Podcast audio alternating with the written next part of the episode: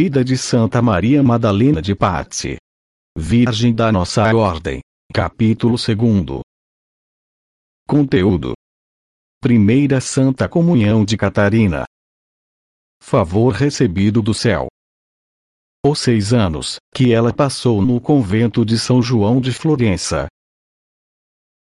quando Catarina completou 10 anos de idade, o seu confessor, Padre Rossi, conhecendo o grande desejo que a menina tinha de receber a Santa Comunhão, resolveu admiti-la. Depois de ter dado as instruções necessárias, ele estabeleceu a data, marcando para o dia 25 de março de 1575, festa da Anunciação, Catarina recebeu a sua primeira Santa Comunhão, na Igreja dos Padres Jesuítas, dedicada a São João Evangelista. Depois de ter recebido a visita do seu Divino Salvador, com todo o cuidado e toda a preparação de que era capaz, ela sentiu um contentamento interior tão grande, como nunca mais experimentou em seguida. Conforme ela mesma declarou. O pão dos anjos, em vez de lhe saciar a fome, aumentou-a. Ela não conseguiu ocultar ao seu confessor o seu grande desejo. Sabedor dos puríssimos desejos da menina, o padre consentiu que ela comungasse semanalmente. Ainda assim, cada semana lhe parecia uma eternidade, chegando a contar as horas que a separavam da comunhão seguinte.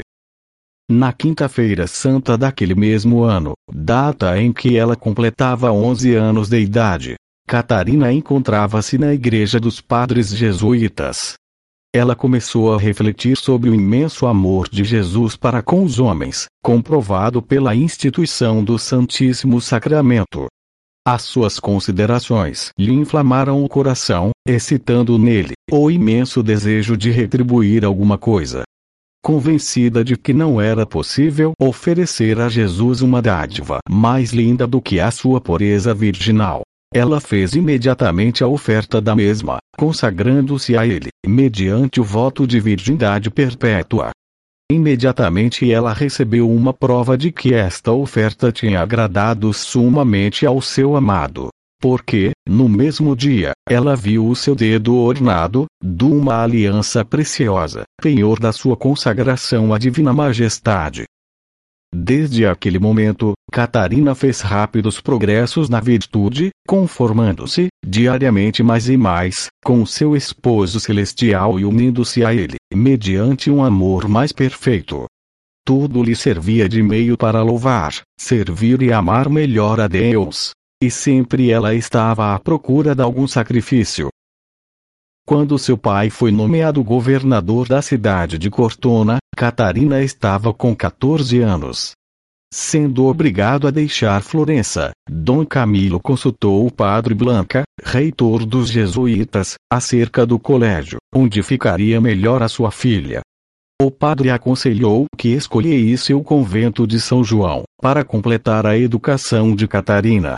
O pai deve ter apreciado este conselho, porque havia naquela comunidade religiosa uma parenta sua, a irmã Silva Jamorelli, a qual ele recomendou, de modo particular, a sua filha.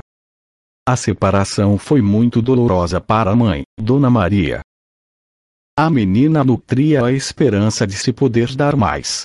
A oração, o padre Blanca exigiu, ainda, que fosse permitido a Catarina a Santa Comunhão, em todos os dias festivos. As religiosas consentiram nisto, o que foi um grande consolo para a jovem. É verdade que as suas comunhões frequentes foram o objeto de muitas críticas e de tentativas proibitivas. Mas, Catarina continuou firme e infiel ao seu propósito. O seu comportamento edificante fez com que ela conquistasse o coração de todas as religiosas, as quais acabaram por desejar que Catarina continuasse sempre com elas, tornando-se membro da comunidade. No processo informativo da beatificação, as irmãs Silva Jamorelli, Diamantina Maxingley e Faustina Strozzi, fizeram, sob juramento, um depoimento, cujo conteúdo, reduzido, diz o seguinte. Catarina foi confiada aos nossos cuidados pelo seu pai, Dom Camilo de Pazzi, no ano de 1580, quando ele tinha sido nomeado governador de Cortona.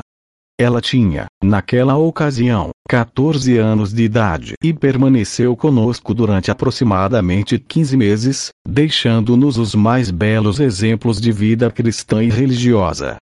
Impossível maior piedade e maior inclinação para a oração. Diariamente ela consagrava duas horas à oração, na parte da manhã, e uma hora na parte da tarde. Até o seu repouso noturno ela interrompia. Aos sábados, ela percorria o evangelho do dia seguinte, fazendo alguns apontamentos, que deviam servir de matéria, para a semana seguinte. Muitas vezes, ela estava presente ao ofício coral, não somente diurno, como também noturno, Durante a oração percebia-se a sua grande união com Deus, edificando pelo seu porte, a comunidade. As suas virtudes, também, nos edificavam grandemente. Todo o seu tempo livre ela o empregava na leitura do Santo Evangelho, das meditações e dos solilóquios de Santo Agostinho. Ela nos exortava à recepção frequente da Santa Comunhão, e ao exemplo dela devemos o costume da mesma, em nossa comunidade. Ela evitava as conversações com as demais jovens, que educávamos em nosso convento.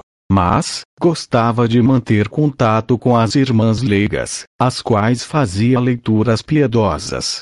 Preferia a companhia das pessoas mais recolhidas e entregues às práticas de piedade, Nunca se ouviu de sua boca uma palavra ociosa ou inútil, e nunca se notou nela algum movimento leviano.